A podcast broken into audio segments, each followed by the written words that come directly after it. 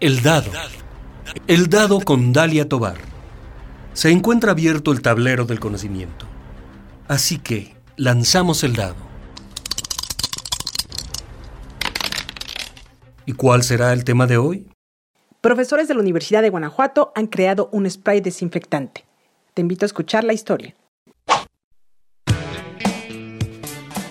El doctor Miguel Vallejo Hernández y el doctor Cristian Gómez Solís, profesores del Departamento de Ingeniería Física de la División de Ciencias e Ingenierías del Campus León de la Universidad de Guanajuato, han desarrollado el proyecto Materiales para inhibición del crecimiento de microorganismos y virus en superficies.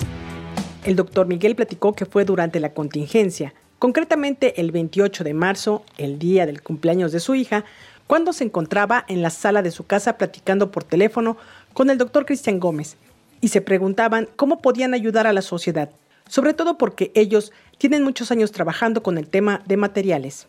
En ese momento nos pusimos a revisar qué materiales teníamos en específico y el doctor Cristian hizo bien a recordarme un material que teníamos que tenía propiedades antivirales, que esas eh, nosotros lo visualizamos en unas pruebas que se hicieron en Corea y eh, inmediatamente eh, acordamos eh, el siguiente día reunirnos para darle seguimiento a ese material y visualizar de qué forma nosotros lo podíamos poner en una suspensión para tratar de que ese material antiviral pudiera quedarse en cualquier superficie y al mismo tiempo protegernos. Entonces, de ahí salió, de ahí salió de una plática del trabajo que teníamos de años.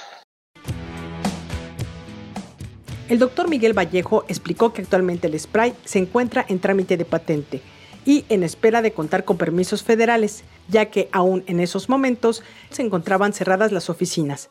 Pero destacó que se hicieron una serie de pruebas de laboratorio en otros países. Eh, se hicieron pruebas en laboratorios eh, de primero en otros países, por nombrarlo así, países asiáticos, en este caso Corea, el cual nosotros tenemos colaboradores allá y se les hizo llegar muestras para que hicieran eh, las pruebas, debido a que hacer ese tipo de pruebas aquí en el país es, es casi ahorita imposible debido a que utilizar cepas similares al COVID-19 es manejado como bioterrorismo. Entonces, nosotros teníamos que visualizar de qué forma poder sustentar nuestras teorías, de qué forma poder sustentar que este material funciona y dichas pruebas se hicieron en Corea. Así también en el municipio de León han realizado algunas pruebas. Ahorita se están haciendo pruebas de campo tanto en el Hospital Médica Campestre como en el Hospital de Altas Especialidades de aquí del Estado de Guanajuato y se van a hacer también, empezamos a hacer pruebas en el SIT, en el Sistema Integrado de Transporte de la Ciudad de León. El spray tiene tres presentaciones. Es de 150 mililitros para que todos puedan traer en, en, sus bolsas. Otra que tenemos presentación es de 250 mililitros, un cuarto de litro. Y finalmente una que es más grande, que es de un litro, con el objetivo de que si ya adquirieron cualquiera de las otras, pues nada más estarlas rellenando. Por su parte, el doctor Cristian Gómez habló de la diferencia respecto a otros sanitizantes. Los sanitizantes que actualmente se tienen, que son los como el cloro, el etanol o el ácido para, paracético, que es un, son de los más utilizados, es que su efecto dura alrededor de 30 segundos. ¿Qué significa esto? Que si yo quiero, yo tengo, vamos a pensar que yo ahorita soy una persona que tiene la, el virus. Y al momento de que estoy hablando, estoy liberando una carga viral ya en, dentro de las gotas de saliva y caen en la superficie. Entonces, ya tal vez dicen, ah, bueno, límpiale ahorita, ¿sí? Pero nadie sabe que yo estoy contaminado, entonces pasa la persona que trae el sanitizante y que, o sea, que nosotros, por ejemplo, eh, estamos y limpian completamente y se elimina el virus, ¿no? Mm, ya, por ejemplo, queda limpio por un momento la superficie, pero otra vez estoy hablando y la gota de saliva cae y se va a contaminar nuevamente. Entonces, ese es un problema muy, muy grande porque al momento de hacer las cosas, de, estar limpiando, pues nosotros no aseguramos que la superficie va a quedar limpia, porque ya si otra persona llega y tiene contacto en la superficie con el virus, pues se va a llevar la contaminación, ¿no? Y ese es un problema muy grande. Entonces, uno de los problemas que nosotros tendríamos aquí que, resolver es cómo asegurar que la superficie quede mucho más tiempo limpia. y protegida. Entonces, por eso se formularon este tipo de materiales en el cual se genera una película y la cual, si no es removida mecánicamente o por limpieza así extrema con agua, la película va a estar ahí formada y va a durar durante 30 días. Y agregó. Entonces, después de 30 días, si cae una gota de saliva, esta gota de saliva va a tener contacto con, el, con la materia polimérica y va a liberar los iones o, los materiales que tengan ahí presentes, que son los que van a tener la actividad antiviral y van a atacar directamente al virus. E, es decir, ¿dura más eh, la protección en, el, eh, en este espacio que se está limpiando? Así es, o sea, sí, o sea, ¿por, qué, ¿por qué dura más? Porque nosotros, como le comento, es una solución que nada más va a limpiar al momento, ¿sí? Entonces, al tener una, una suspensión al momento no, no genera ese tipo de protección a tiempo más prolongado. Entonces, como, como un virus, por ejemplo, no lo podemos ver, no se puede detectar de una manera de saber, ah, esta superficie está contaminada, pues la gente cree que si ya limpió una vez, ya va a estar limpio siempre, ¿no? Sin embargo, como le comento, tal vez ahorita yo llego y limpio mi superficie completamente, pero ahorita llega otra persona que trae la carga viral y habla o tose o, toca con el sudor de la superficie, se va a quedar ahí la carga viral.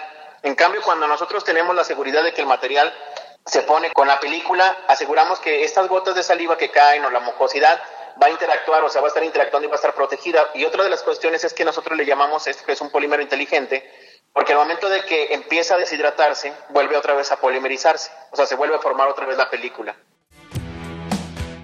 Como ya lo comentó el doctor Cristian Gómez, a nivel laboratorio se conoce que la película protectora dura 30 días tiempo en que se mantiene limpia una superficie. Para conocer si es el mismo periodo de tiempo, ya se han hecho pruebas en campo, y esto ha sido en hospitales públicos y privados del municipio de León, así como en el sistema público de transporte. Pero, por ejemplo, si en este último no dura 30 días, sino uno, aún así sería una ventaja.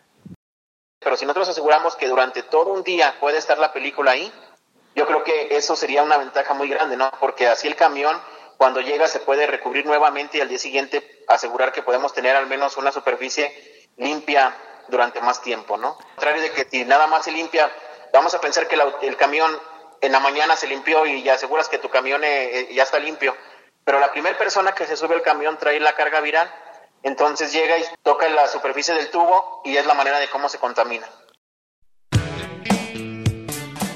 Ningún producto tiene 100% de efectividad pero este que han trabajado los dos profesores del Departamento de Ingeniería Física de la División de Ciencias e Ingenierías del Campus León de la Universidad de Guanajuato podría ser efectivo en un 70%. Es difícil que aseguremos el 100% de, de, contagios, ¿no? Pero si vamos a pensar que en un autobús se suben 100 personas y nosotros aseguramos que de esas 100, 70 no se contagien, es una gran cantidad, ¿no? Comparado a que si las 100 se contagian que ningún, ningún sistema, está, ningún eh, producto tiene un 100% de efectividad. Las pruebas de laboratorio, dijo el doctor Miguel Vallejo, arrojaron que las nanopartículas son antivirales y antibacterianas. Este producto es un protector en esta pandemia. Ambos investigadores hicieron la fórmula para que se aplique en diferentes superficies y que la gente pueda acceder a él bajo un costo accesible.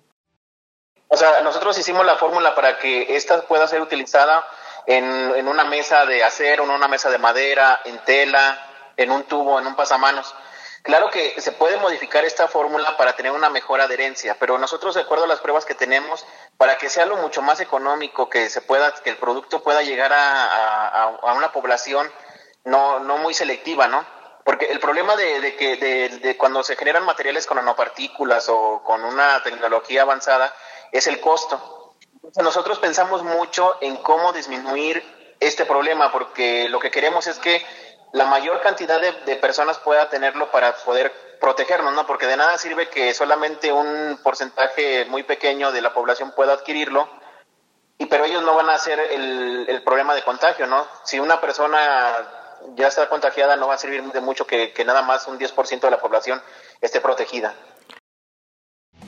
El siguiente paso si hay personas o empresas que pudieran invertir y nos digan, yo les invierto nada más para que ustedes donen el producto a, hospitales, escuelas, pues yo creo que eso sería la forma, ¿no? Porque nosotros no tenemos ahorita recursos para poder producir cantidades enormes.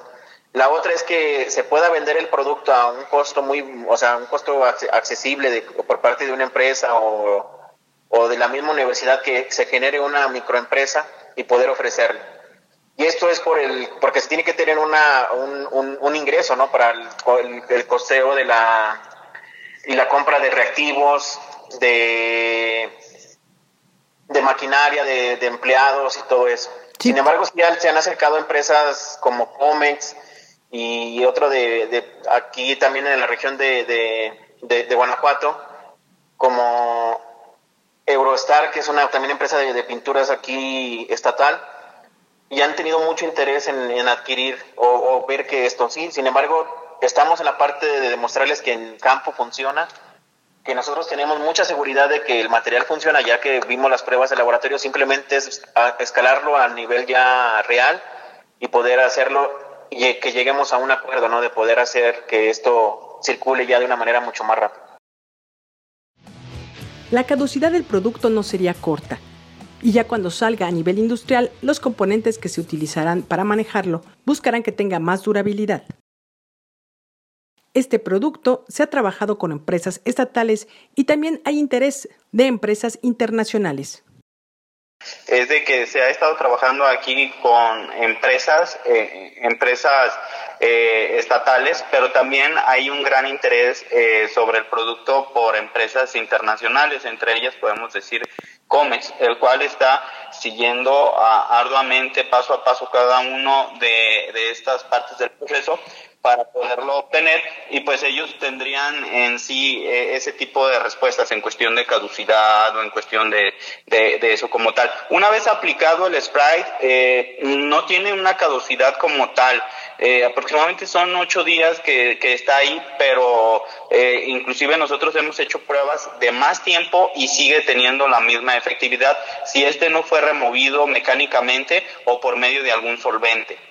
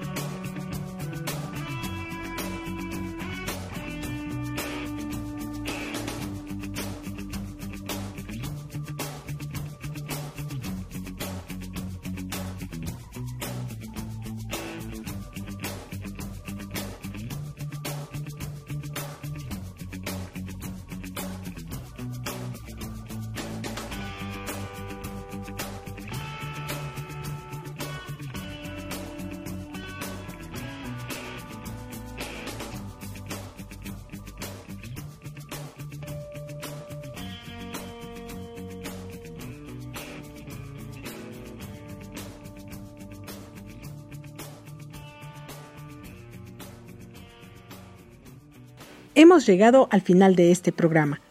Agradezco el tiempo para esta entrevista a los dos investigadores de la Universidad de Guanajuato, quienes en esta pandemia han trabajado en el proyecto Materiales para inhibición del crecimiento de microorganismos y virus en superficies.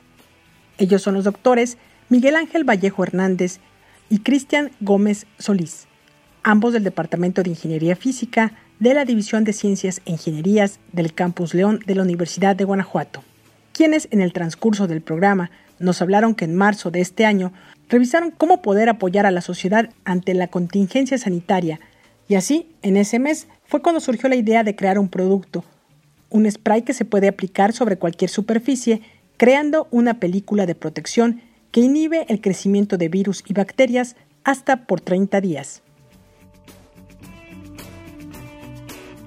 Este producto no está a la venta, pero si deseas más información, puedes contactar a los investigadores en los correos miguel.vallejo.ugto.mx y el otro correo es gómez.c.ugto.mx. Finalmente, el doctor Cristian Gómez dijo lo siguiente. Sí, yo creo que la parte ya con la que cerraríamos sería eh, eh, esperar ¿no? Que, todo esto pueda salir ya lo más rápido que se pueda y poner un, granito más ¿no? a toda la, solución que se puede tener para, para poder llegar a tener otra vez una vida como la teníamos anteriormente. ¿no? Va a ser difícil, esto es un parteaguas, me imagino que ya todos nos hemos dado cuenta que no estamos preparados para, para, para pandemias de este tipo actualmente. Sin embargo, yo creo que, que, tenemos que voltear un poquito a, todas las, a, todas a todos los investigadores que, que, tenemos en la Universidad de Guanajuato que podemos hacer cosas. Yo creo que si todos nos sumamos, mm, saldrían cosas muy interesantes en todo este proceso. Y seríamos un punto de referencia a nivel nacional y, y ojalá a nivel internacional de, de que vean que, que es posible que con ciencia se pueden resolver muchas problemáticas de salud, ambientales, energéticas. Y el doctor Miguel Vallejo, con el siguiente mensaje, finalizó la entrevista. Este, coincido completamente con el doctor Cristian en el, en el sentido también de que un punto importante es de que la población crea en la investigación que se hace nacional de que nosotros no somos improvisados, eh, nosotros tenemos eh, el título y toda nuestra investigación que nos respalda y que no siempre las soluciones las podemos ver de afuera, sino las soluciones, el objetivo es verlas, cómo las podemos crear desde adentro.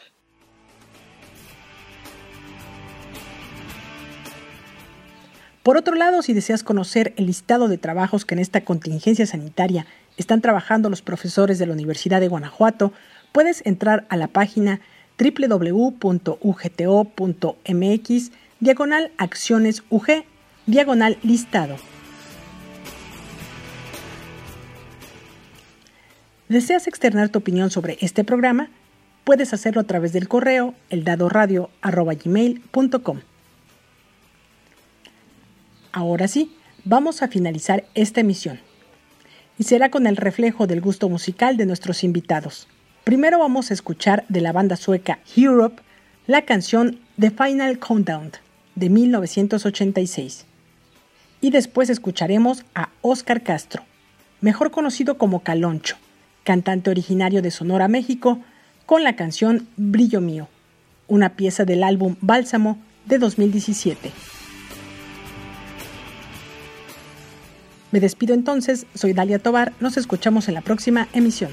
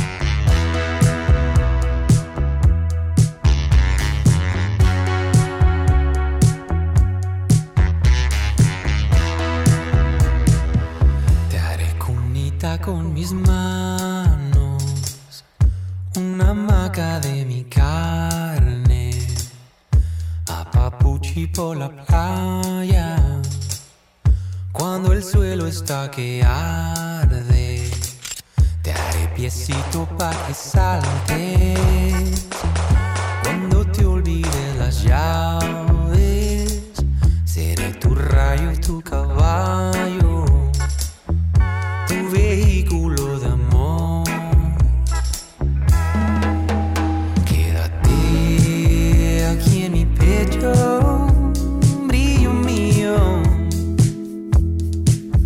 Nos mediremos con las manos